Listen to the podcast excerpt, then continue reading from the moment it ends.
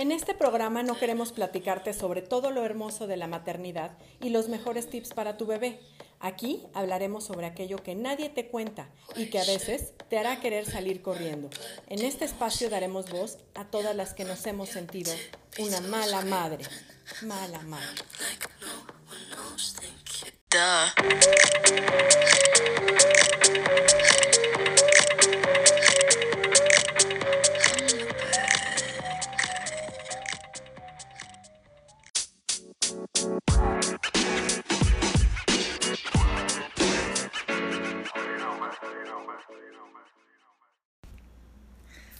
tal? Muy buen día. Soy Adriana Lozada y como siempre me da un enorme gusto saludarlos en un episodio más de Crónicas de Mala Madre. El día de hoy con un tema que me fascina, la verdad es que tenía muchas ganas de tocarlo desde hace mucho tiempo y qué gusto haber coincidido con eh, la invitada de hoy que es Vero Sánchez, quien es paramédico con 10 años de experiencia y también es directora general del University Paramedics Institute y así como socia fundadora también del Instituto de Medicina del Deporte, para que nos platique de todo lo que tiene que ver con la seguridad al respecto de nuestros pequeños y bueno, especialmente las mamás, sobre todo aquellas mamás primerizas eh, que al inicio creemos que todo es un riesgo y desafortunadamente a veces sí lo es pero pues no hay como estar informados para prevenir y para que no suframos ni de angustias ni de consecuencias desafortunadas. Entonces, pues muchísimas gracias por acompañarme, Vero. Es un gusto saludarte el día de hoy. ¿Cómo estás? Muy bien, muchas gracias Adriana. Mm, gracias de verdad por la invitación. Para mí ha sido un interés eh, importante eh, compartir con la población y ayudar a la población a prevenir accidentes. Eh, ahorita yo soy orgullosa mamá de dos pequeños, pero la, la, mayor tiene seis años. Y bueno, yo empecé con esto de la atención prehospitalaria y los primeros auxilios desde mucho antes porque tenía como que esa inquietud, esa intención. De compartir el tema. Claro, y yo había escuchado una estadística de que 8 de cada 10 accidentes pueden prevenirse. Entonces, eso era como una estadística muy, muy alta. Entonces, significa que prácticamente la mayoría de los accidentes pueden prevenirse, pueden evitarse, simple y sencillamente hay que saber identificar los riesgos, hay que saber identificar qué hacer y cómo prevenir. Hay muchas veces que las personas dicen, no, es que no tengo tiempo o no tengo dinero para invertir en una capacitación, en un curso. Sin embargo, tampoco tenemos tiempo para atender una urgencia médica, tampoco tenemos tiempo para un accidente automovilístico, para una cirugía de emergencia, para una enfermedad súbita. Eh, bueno, y se da, ¿no? Al final, al final tienes que hacer el y tiempo. Lo tienes que atender y, tienes que hacer el tiempo y el dinero. Sin embargo, muchas de esas cosas se pueden evitar. O sea, se podrían haber evitado. Siempre, siempre, siempre la prevención ante una emergencia es lo mejor. Y también la prevención y la capacitación siempre son mucho más económicas. Además, te da finales felices. Eso es lo más importante, ¿no? Que como dices, la cuestión, eh, sobre todo pensando en que te puede hacer la diferencia totalmente en que algún suceso, algún accidente se pueda resolver de manera favorable y eh, sus secuelas no sean graves a que pueda terminar en una consecuencia fatal, ¿no? Que desafortunadamente, pues, algunos accidentes, si no se atienden de inmediato, pues se pierden minutos o segundos valiosos. Por eso creo que vale la pena que como mamás si tenemos ese interés y decimos es que lo que yo más quiero en la vida son mis hijos, bueno, estar lista, estar prevenida para cualquier cuestión que se pueda presentar y sobre todo cuando son chiquitos, pues eh, son infinitas las posibilidades de lo que puede pasar, ¿no? Sí, efectivamente. La mayor parte de los accidentes propiamente en niños se dan en el hogar porque precisamente es donde más tiempo pasan. Incluso en vacaciones, eh, según unas estadísticas del Instituto Mexicano del Seguro Social, eh, dice que en vacaciones aumentan los accidentes como en un 70%. Pues sí, porque están los niños en casa, este, eh, andan viendo qué, inventan o qué juegan. Pero bueno, desde bebés hay muchas cosas que se pueden hacer y que se pueden prevenir. O sea, no tienes que esperarte a que el niño gate para que para prevenir accidentes. Por ejemplo, eh, el tener un asiento adecuado para un bebé para transportarlo en, en un automóvil es vital, es súper, súper importante. Hay muchas personas que sienten que tienen a los bebés más seguros en brazos, o nos decían nuestras abuelitas o nuestras mamás, no, es que yo a ti te cargaba en una almohada en el coche y yo te llevaba enfrente. En un bambineto, recuerdo todavía, ¿no? Los bambinetos que existían, ahora sí que en nuestros tiempos, antes que salieran los autoasientos, pero pues no, efectivamente, cuando desafortunadamente hay un accidente, si el bebé no va en el lugar adecuado, que es una silla, ¿no? Este, un autoasiento, pues se vuelve un badajo de campana en un auto. Exactamente, porque por la misma inercia, la velocidad que lleva el vehículo, todos los objetos y todas las personas que vamos adentro del vehículo llevamos exactamente la misma velocidad. Si, si, hay un choque, una colisión, un alcance, entonces el automóvil se detiene, pero los, los pasajeros y los eh, objetos que vayan en el auto siguen avanzando a esa misma velocidad, entonces pueden salir eyectados hacia el tablero, hacia el parabrisas, hacia cualquier lado, pueden chocar dentro del vehículo eh, los mismos habitantes. Por eso es importantísimo siempre el cinturón de seguridad para todos los pasajeros y bueno, para los bebés también. O sea, por eso se diseñaron específicamente unas sillas especiales que son autoasientos, que son portabebés, que van enganchados adecuadamente, tienen diferentes tipos de sujetadores, incluso hay unos que los que son de mayor seguridad tienen cinco puntos de agarre, o sea, no es nada más el cinturón de seguridad como el de los adultos, es un cinturón especial, específico, que abarca adecuadamente el tórax del bebé y conforme va creciendo van, van cambiando las necesidades del bebé, y, y, del niño en este caso, pero también necesitan un asiento especial, unos que se llaman boosters, que son para darle más altura, al niño, para que se pueda poner el cinturón de seguridad que va en el automóvil, pero si tú se lo pones a un niño pequeño, el cinturón de seguridad normal, le va a pasar el cinturón por la cabeza, el que se atraviesa por el cuello, por el cuello. y entonces no le va a servir de nada, se lo quita el niño, nada Puede ser hasta contraproducente. Claro, porque puede, podría provocarles una mayor lesión en ese sentido. Sin embargo, las estadísticas muestran que hay mayor prevención de accidentes usando un cinturón de seguridad que no usándolo. Y bueno, y si te lo pones, debes de ponértelo bien. Claro, no, y eso en el mejor de los casos, porque la verdad es que sí es de lo más común encontrarnos con eh, niñitos que van jugando en la parte trasera, ¿no? Del auto, como, ah, como eh, usando a manera de mesita, ¿no? Lo de atrás, donde van las bocinas de la ah, cajuela y demás y dices, híjole, la verdad es que es tristísimo eh, pensar que los papás sí traen un cinturón puesto, el pequeñito no, o peor aún, aquellos que se atreven, digo yo, este, sin medir las consecuencias. Entiendo que nadie lo hace con una mala intención, es falta de información. Llevar un bebé en el asiento delantero del copiloto, donde la bolsa de aire, pues es un arma mortal y la gente a veces piensa que una bolsa de aire solo va a salir en carretera. Y no, puede haber una, un alcance en ciudad, en cualquier circunstancia donde el golpe sea preciso, donde llegue en un momento justo y la bolsa sale, ¿no? Exactamente. Y, e incluso hay personas que dicen, bueno, ya está un poquito más grande mi niño, ¿no? Ya tiene como cuatro o cinco años, ya está creciendo y va más seguro conmigo aquí enfrente. No, no porque la bolsa de aire, eh, las que están en el tablero justamente se eh, activan para detener el tórax de los adultos. Mm. En caso de un niño o una niña, se impacta a la altura de la cabeza, a la altura del cráneo, y entonces puede, ese golpe es mortal. Y en todos los automóviles actualmente ya está este, la prevención de adelante no van los niños, adelante no puede ir un asiento de bebé, ni siquiera, es más, aunque diga, bueno, ya lo llevo en el portabebé, en el asiento, en el autoasiento, y pongo el autoasiento enfrente en el del copiloto, no tampoco, porque el, el, golpe es muy fuerte de la bolsa de aire y sí puede salvar la vida de un adulto, pero en un niño el, el impacto es literal mortal. Claro, sí. No, no, no puede ir un niño. Definitivo. Y, y, platicábamos hace un momento como lo importante de tener conocimiento de todo esto es, pues no solamente porque uno piense, a mí no me va a suceder, es que las estadísticas dicen otra cosa.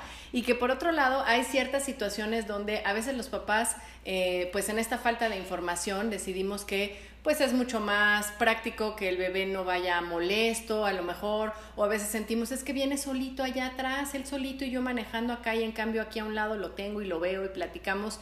Es un poco una cuestión de hábitos, ¿no? Que ellos vayan aprendiendo que ese es el lugar más seguro para ellos y que esa es la razón de que viajen ahí. Eh, los niños entienden muy bien las cosas y se les explican desde pequeños y la verdad es que también educamos un poco con el ejemplo a seguir eh, el orden, a seguir las indicaciones, en este caso todos los autos traen estas leyendas, pero muchas veces no se siguen. Y entonces, pues ahí es todavía mucho más triste decir, caray, solo por no seguir una indicación que ahí estaba a la vista de mis ojos, ¿no?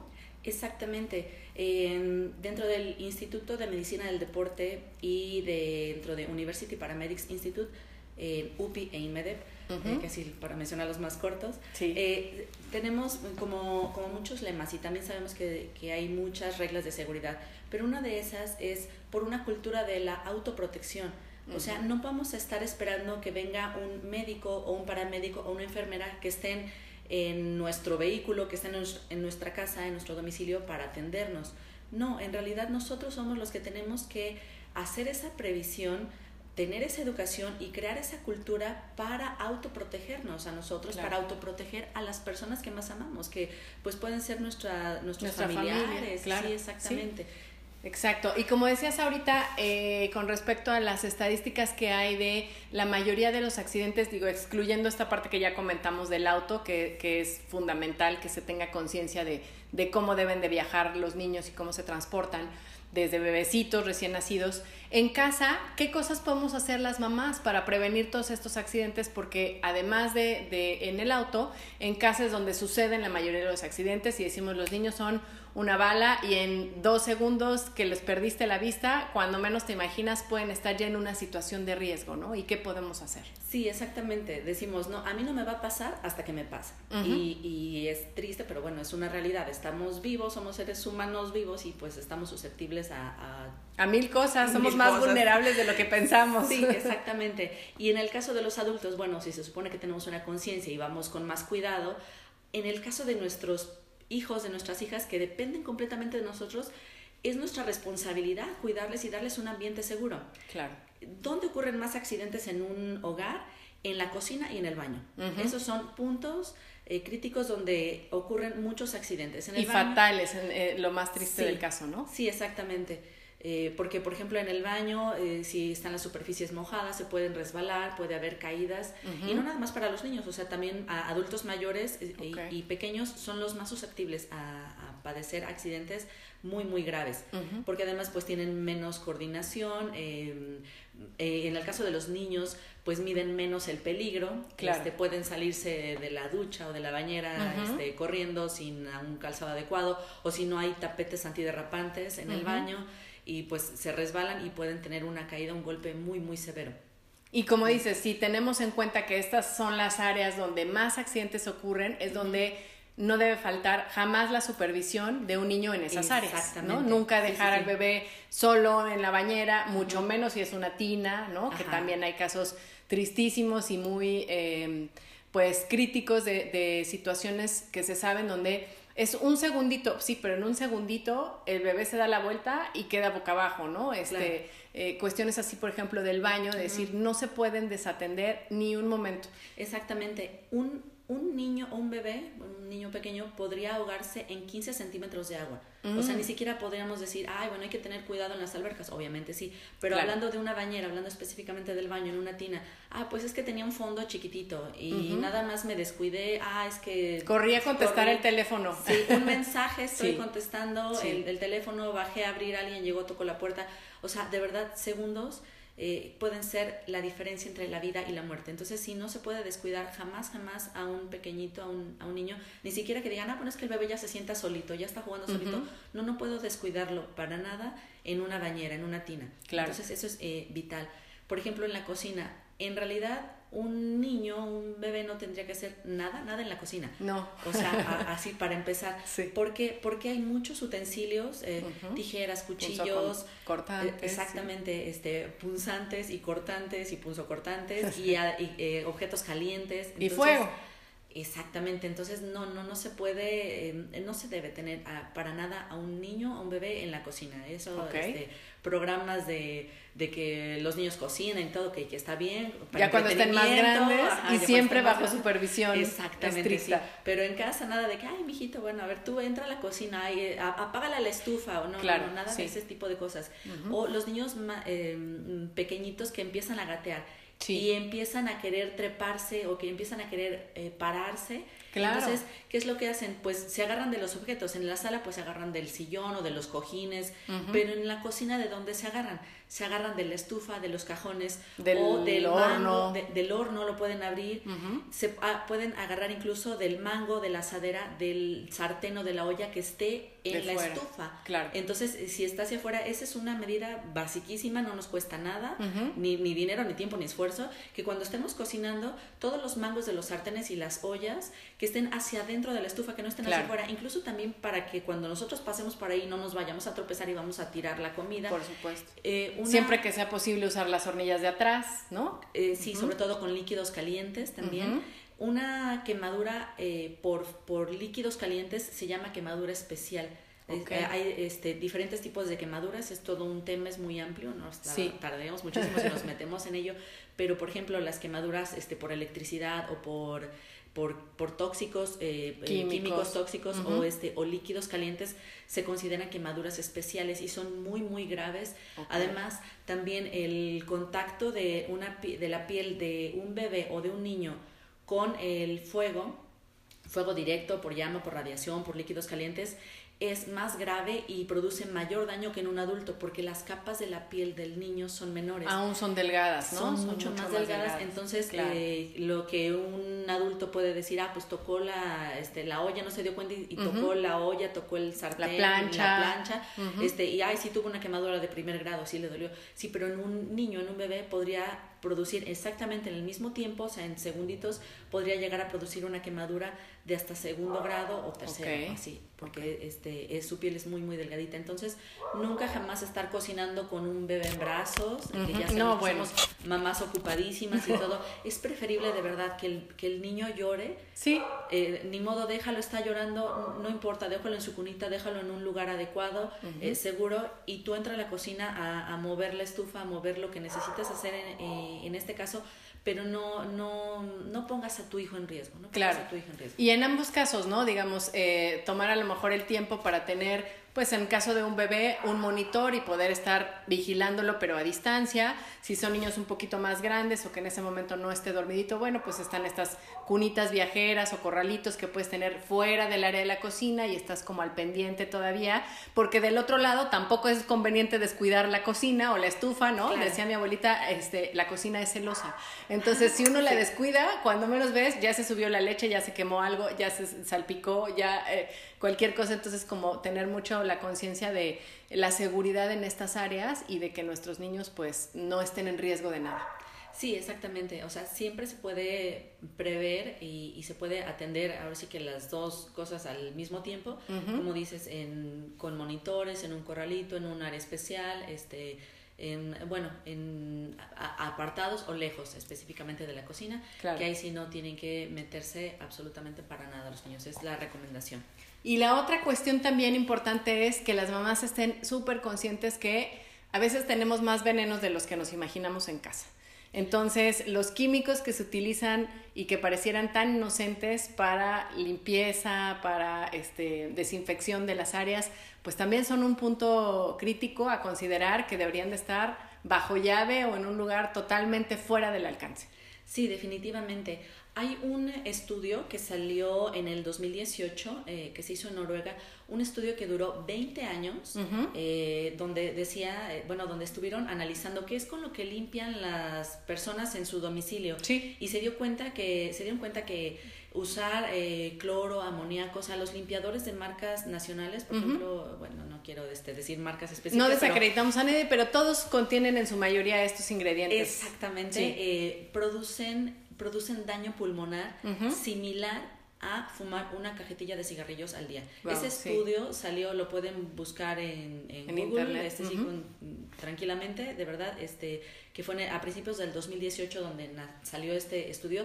Tomaron de muestra a más de 6.000 personas y eh, durante 20 años les estuvieron monitorizando. Y entonces se dieron cuenta que el daño pulmonar es muy fuerte. Gravísimo, como, como paramédicos eh, damos estos tipos de temas específicamente, por ejemplo, en quemaduras y se habla de los químicos, de los tóxicos, por ejemplo, los químicos que son para las albercas, el, el, cloro con el que se, se, utiliza para las albercas puede producir quemaduras. Y bueno, pues muchas veces también, no, no sé si se acuerdan o cuando limpia alguien, ah, no entren al baño porque limpié... No, y hasta pica la nariz. Pica la nariz pero esa, esa picadura que se siente es porque está quemando las este, mucosas, las mucosas y, este, y el daño pasa precisamente hasta los pulmones.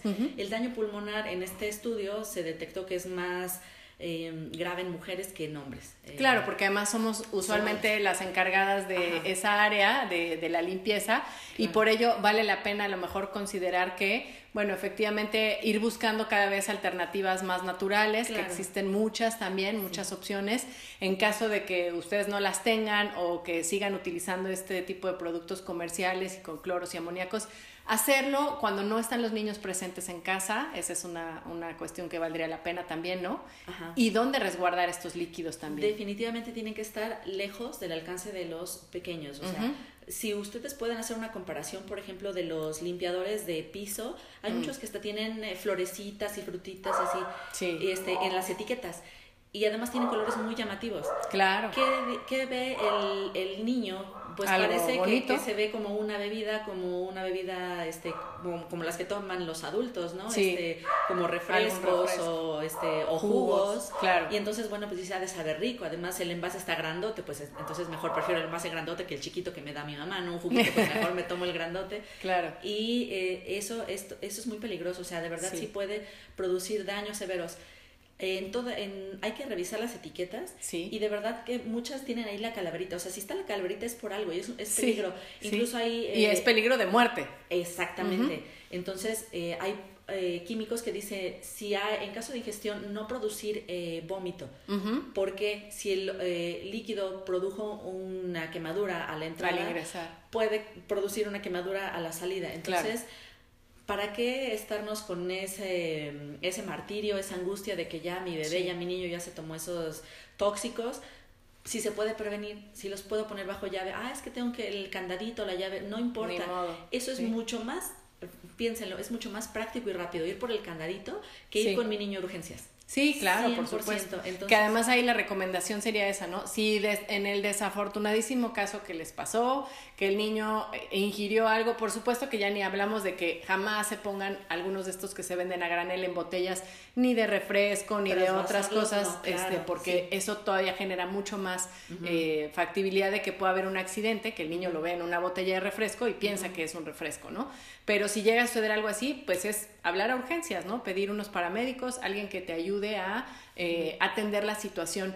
Y parte de la idea, como decíamos, es ahí es donde podemos nosotros prevenir, pero no solamente en prevenir que estas situaciones sucedan, sino informarnos y educarnos, tomar algún curso que nos permita saber cómo actuar, porque a veces en la angustia del momento eh, resulta que nuestra, nuestros recursos terminan siendo contraproducentes y en lugar de ayudar empeoramos la situación, ¿no? Este, creo que todos hemos escuchado alguna vez esto de si hay algún accidentado, una caída grave o un accidente automovilístico, no lo muevan porque a lo mejor en la le acabaste de amolar alguna parte de la columna, del cuello, de lo que sea lo mismo eh, sucede con los niños si tenemos un poquito más de información y más de técnicas de que algún experto nos haya enseñado a utilizar, pues nos vamos a sentir con la tranquilidad de actuar correctamente. Así es. Eh, no, como decía al principio, no podemos estar esperando que, que tengamos eh, los servicios médicos literal en nuestra casa, ¿no? Sino nosotros somos los que tenemos la necesidad y la responsabilidad de estar capacitados. Entonces, hay, hay muchos lugares donde se pueden eh, tomar esas certificaciones o esos cursos y esas actualizaciones. Ah, ahora, ojo, también yo sé que hay mucha oferta, pero honestamente, ah, si escuchan que en algún lugar les dicen, ven y te doy un curso de primeros auxilios eh, en dos horas o tres horas y te voy a enseñar este, todo de primeros auxilios. Entonces no ven y, y, ya, o sea, módicamente, una cantidad módica y yo te enseño todo de primeros auxilios. Y te voy a enseñar fracturas, hemorragias, eh, caídas, luxaciones, eh, atragantamiento, desobstrucción de vías aéreas, reanimación cardiopulmonar. te lo enseño todo, ajá, en dos horas. Tú ven porque yo sé que eres una persona muy ocupada, entonces ven así. Es como si alguien te dijera, no, ven, yo te enseño a ser chef en dos horas. Claro. Pues no, o sea, te va a enseñar una o dos recetas, este, si acaso, no en ese tiempo. También así en la cuestión de primeros auxilios es lo mismo. Pueden ir y sí les van a dar como nada más la pura teoría o la pura embarradita de qué son esos temas Eh, en este caso, en UPI y en INMEDEP, sí nos dedicamos a dar cursos especializados y cursos donde realmente tengan la práctica, todas las personas que vayan, este, mamás, papás, que puedan y decir, yo tengo un hijo o tengo un bebé y necesito saber específicamente qué hacer si le pasa algo a mi niño. Claro, eh, porque eh, es, no es lo mismo tener, como dices, la teoría que ya tener una referencia práctica de a lo mejor con estos muñecos, con maniquís, tener una referencia bajo la supervisión de un experto que te va a decir si lo estás haciendo bien o si no se puede, ¿no? Platicamos hace un momentito como pues hoy en día toda la información o mucha de la información está disponible en internet, hay tantos eh, lugares a donde accesar y tantos videos, tutoriales y demás, pero este tipo de cosas no se pueden aprender solamente a través de un tutorial, hay que tener un experto que nos vaya dirigiendo y nos diga así se hace correctamente o no, porque de eso depende que efectivamente la técnica pueda funcionar y salvar vidas. Exactamente. Yo ahorita me estoy dedicando a dar cursos a domicilio porque justamente voy a, los hogares y puedo hacer un análisis también de cuáles son las zonas de mayor riesgo, de mayor vulnerabilidad y ahí puedo hacerles recomendaciones en ese sentido. También otra cosa muy importante respecto a la práctica, o sea, sí se les da teoría, pero la práctica es importantísima. Por ejemplo, en el caso de cuando un paciente, una persona sube una, sufre un atragantamiento, un niño, un bebé se está comiendo algo y se le atora, o se mete un objeto, un juguete y se le atora, se tienen eh, realmente segundos eh, para atenderlo. hay una bibliografía que dice que, que hay que identificar un paro respiratorio, respiratorio, un paro cardíaco en tienes dos minutos para atenderlo, para identificarlo y saber qué hacer en ese momento. Si después de cuatro minutos la víctima no recibe atención, no recibe oxigenación y no recibe las maniobras adecuadas, no se oxigena el cerebro, empieza a haber daño neurológico.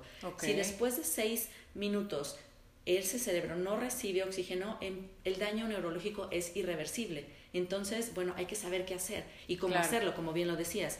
Eh, y son segundos y minutos valiosos que ya teniendo la información, pues para empezar, no entras en pánico, ¿no? Porque ya te sientes con la confianza de saber cómo actuar. Exactamente.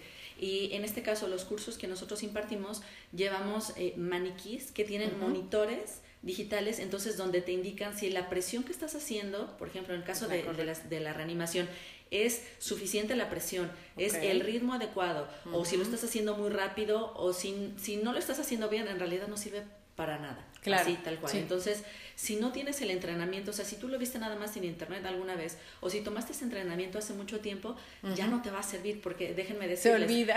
Sí, la verdad sí se olvida. Em, eh, todos los protocolos de, en cuanto a reanimación cardiopulmonar, los establece la Asociación Americana del Corazón, la AJA, que es una institución eh, en Estados Unidos que pone los protocolos y hace su revisión de los protocolos cada cinco años. Mm. Ahorita en 2020 toca eh, revisión de esa actualización.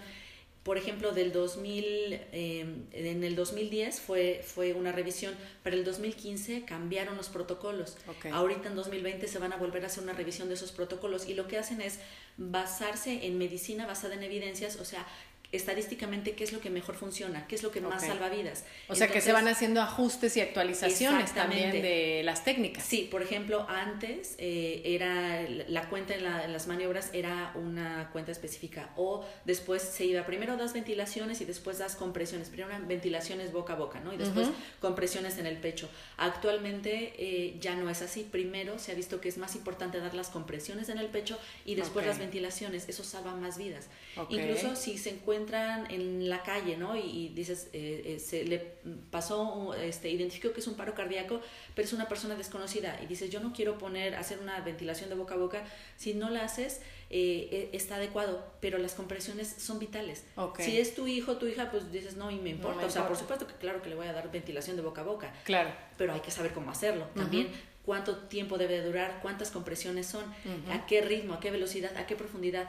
Todo eso se necesita hacer con una práctica y como tú dices, con una supervisión y que te estén guiando cómo te ponen las manos, en qué posición debes de ponerte tú. Si es un bebé, cambia completamente el protocolo. Claro, porque además de su tamaño, ¿no? sus huesitos, todo es diferente.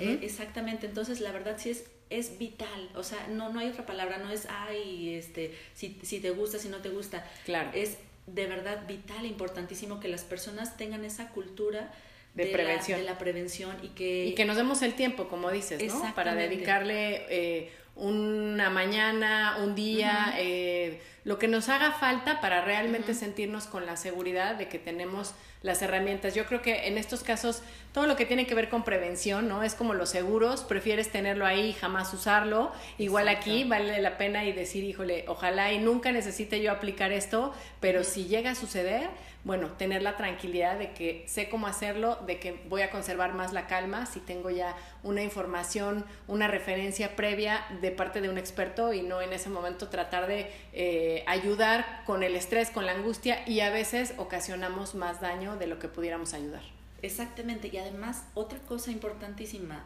Adriana, por ejemplo, dices, un, seguro de auto, igual y lo mínimo que puede pasar, bueno, choco el auto, y si no tengo seguro, bueno, pues se perdió el auto, pero es dinero nada más, es un auto.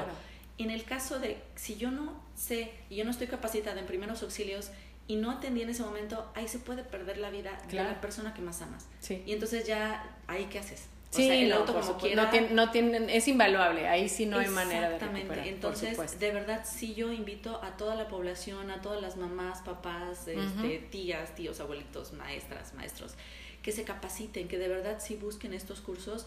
Yo voy a, dejar em, aquí con Adriana también mis datos Claro, eh, sí. Si, están en otra parte de, la República Mexicana o en otra parte del mundo que nos están escuchando por internet, de verdad busquen un, un, lugar, un centro especializado, un centro calificado y certificado donde tomar estas eh, guías, estas prácticas, estas capacitaciones y actualícense eh, se recomienda que lo hagan cada año, pero si no mínimo cada dos años para que tengan la práctica fresca y efectivamente si se llegara a necesitar sepan cómo hacerlo. Exactamente, sí. Y tener toda la información a mano, como dices, de, eh, pues son muchos los puntos que uno tendría que palomear y decir seguridad en el auto, seguridad en la casa y dentro de la casa hay varios rubros y seguridad en la calle y son muchísimos. Pareciera que es un enorme abanico de, de posibilidades de qué puede salir mal y que no es que sea uno pesimista, pero efectivamente hay que considerar que todos esos riesgos, lo importante es que si uno está prevenido, si sabe cómo actuar y si minimizas eh, justamente las áreas de riesgo, bueno, pues va a ser mucho más difícil que te suceda, ¿no? Es, es como la parte médica de las previsiones o las revisiones médicas también. Y normalmente los médicos dicen, claro, la gente que viene a sus chequeos anuales usualmente sale bien, porque es gente que usualmente está revisándose con tiempo, ¿no? Entonces, este, igual, seguramente quienes lo tomen tendrán menos necesidad de usarlo porque estamos más conscientes de los riesgos. Exactamente, y además como como haces una previsión adecuada de los accidentes, entonces, exacta, te vuelves menos susceptible a accidentes. Exactamente, sí, es un círculo virtuoso ahí, sí, totalmente, ¿no? Claro. Y, por ejemplo, nosotros para el, en el Instituto de Medicina del Deporte vamos a tener un foro de capacitación en primeros auxilios para, para público en general el 28 eh, de marzo. Okay. Eh, va a ser en el auditorio de la Facultad de Medicina en Cuernavaca, Morelos, es en la colonia Volcanes, a un ladito del Hospital Henry Dunant, está ahí en la Facultad de Medicina, y para el 28 de marzo vamos a tener un foro. Y entonces, bueno, ahí este, va a haber todo, eh, va, a ser todo un día de, de conferencias. Eh, saber cómo activar el sistema médico de urgencias, o sea, cómo pedir adecuadamente una ambulancia. Que, que, muchas veces las personas dicen, ah, es que primeros auxilios es atender eh, sangre y yo no quiero tocar sangre. No, el que sepas pedir adecuadamente una ambulancia, esos son, ya primeros, auxilios. Sí, claro. Eh, heridas, hemorragias, fracturas, luxaciones, convulsiones.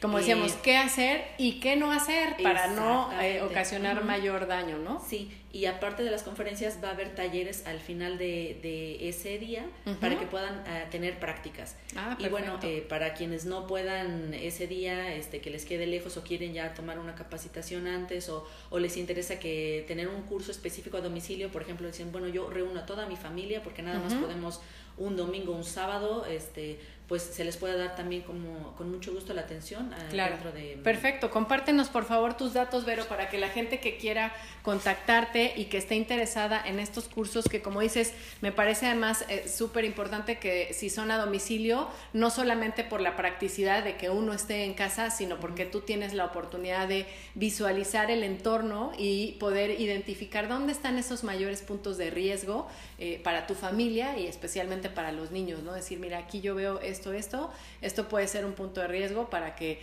lo consideremos y tomar las medidas adecuadas porque pues definitivamente la prevención salva vidas, no solo vidas, digo, las consecuencias pueden ser fatales o no fatales, pero sí graves, ¿no? Si no se atienden a tiempo y, que esos segundos valiosos pues nos hagan la diferencia.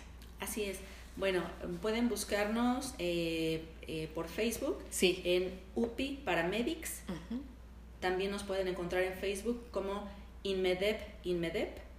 Y les dejo eh, los datos de, contacto, Ajá, este, por WhatsApp a 777-522-8894 y 777-458-5153.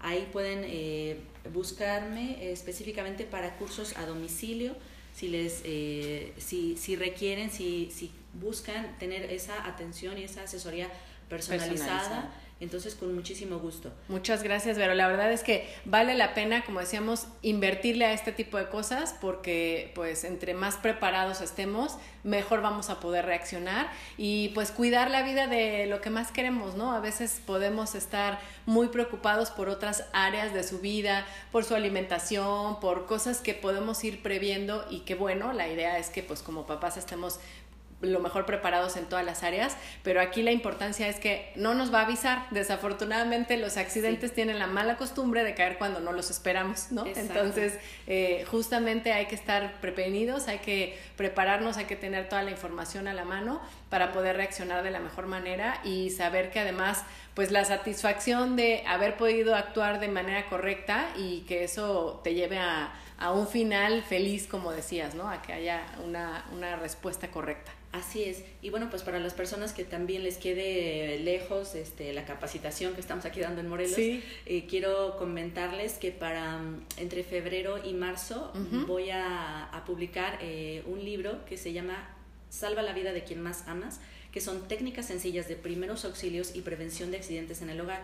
Estaré eh, pues eh, acercándole a Adriana eh, el lanzamiento. Este cuando vaya a ser va a ser un lanzamiento primero por digital, entonces bueno, pues puede llegar a cualquier parte del mundo, no necesitan este estar directamente en Morelos, que es donde estoy yo ahorita en la sede, pero pues ese ese libro justamente quiero que sea una guía o lo estoy trabajando de manera que sea una guía con un lenguaje muy sencillo, muy fácil, sin tecnicismos médicos, para que cualquier persona, o sea, es un libro para los hogares, y para que sea, más que sea un manual, de básico y técnico, que sea realmente una guía que en todos los hogares puedan tener y pueda ayudar esto a salvar muchísimas vidas. O sea, de verdad, como madre lo sé, la importancia y el amor que tiene uno por, por nuestros hijos. Pero bueno, o sea, el, el, que de verdad uno daría la vida por ellos. Claro. Así, eh, yo sé que cuántas personas amamos a un ser querido, puede ser a nuestro papá, nuestra mamá, nuestra pareja o nuestros hijos. Y entonces, bueno, que estemos preparados y que estemos capacitados. Sí, como dices, aquí pensamos ahorita en los niños porque pues usualmente las mamás es lo que tenemos más presente en nuestros hijos pequeños, pero todos estos cursos y toda esta información nos sirve para la vida en general, ¿no? Para si tenemos un adulto mayor cercano que también tienden a ser más susceptibles o más vulnerables, pero cualquiera de nosotros tampoco estamos exentos de caer un día en un atragantamiento, en un accidente, en cualquier otro tipo de una quemadura, ¿no? Que también este pues mm, en cualquier momento nos puede suceder. Así es, por eso necesitamos que toda la familia esté capacitada, porque si me capacito yo y si me pasa a mí, hay quien me atiende. Exactamente, sí, claro. En, familia es mejor y aparte así tenemos todos la posibilidad de ayudarnos mutuamente. Exacto. Correcto. Pues muchísimas gracias, Vero. Ha sido un gusto platicar contigo. Ojalá y después podamos programar para que nos cuentes cuando tengas ya eh, disponible el libro y para que podamos ahondar en otros temas al respecto. La verdad es que es un tema amplísimo podríamos hablar de muchísimas estadísticas, de, muchas áreas donde debe uno de poner como eh, la atención, pero sobre todo la importancia es eso, que hagamos conciencia de que los accidentes se pueden prevenir y está en nosotros el informarnos y el prepararnos. Así es, y recuerden que una emergencia médica puede ocurrir en segundos, pero cómo actuemos ante ella puede ser la diferencia para marcar toda una vida. Perfecto, claro que sí. Pues muchísimas gracias, Vero. Y yo agradezco también a ustedes que nos sigan eh, escribiendo, dejando sus mensajes en redes sociales. Recuerden buscarnos como Crónicas de Mala Madre en Facebook y en Instagram. Seguirnos, darle like, compartir esta información con la gente que ustedes también aprecian y que crean que les puede servir. Y pues les agradecemos que vamos creciendo cada vez más como comunidad y teniendo más eh, información y sabiendo más cuáles son los temas que les interesan. Así es que no dejen de estar en y de seguir compartiendo esta información. Muchísimas gracias y nos vemos a la próxima. Chao.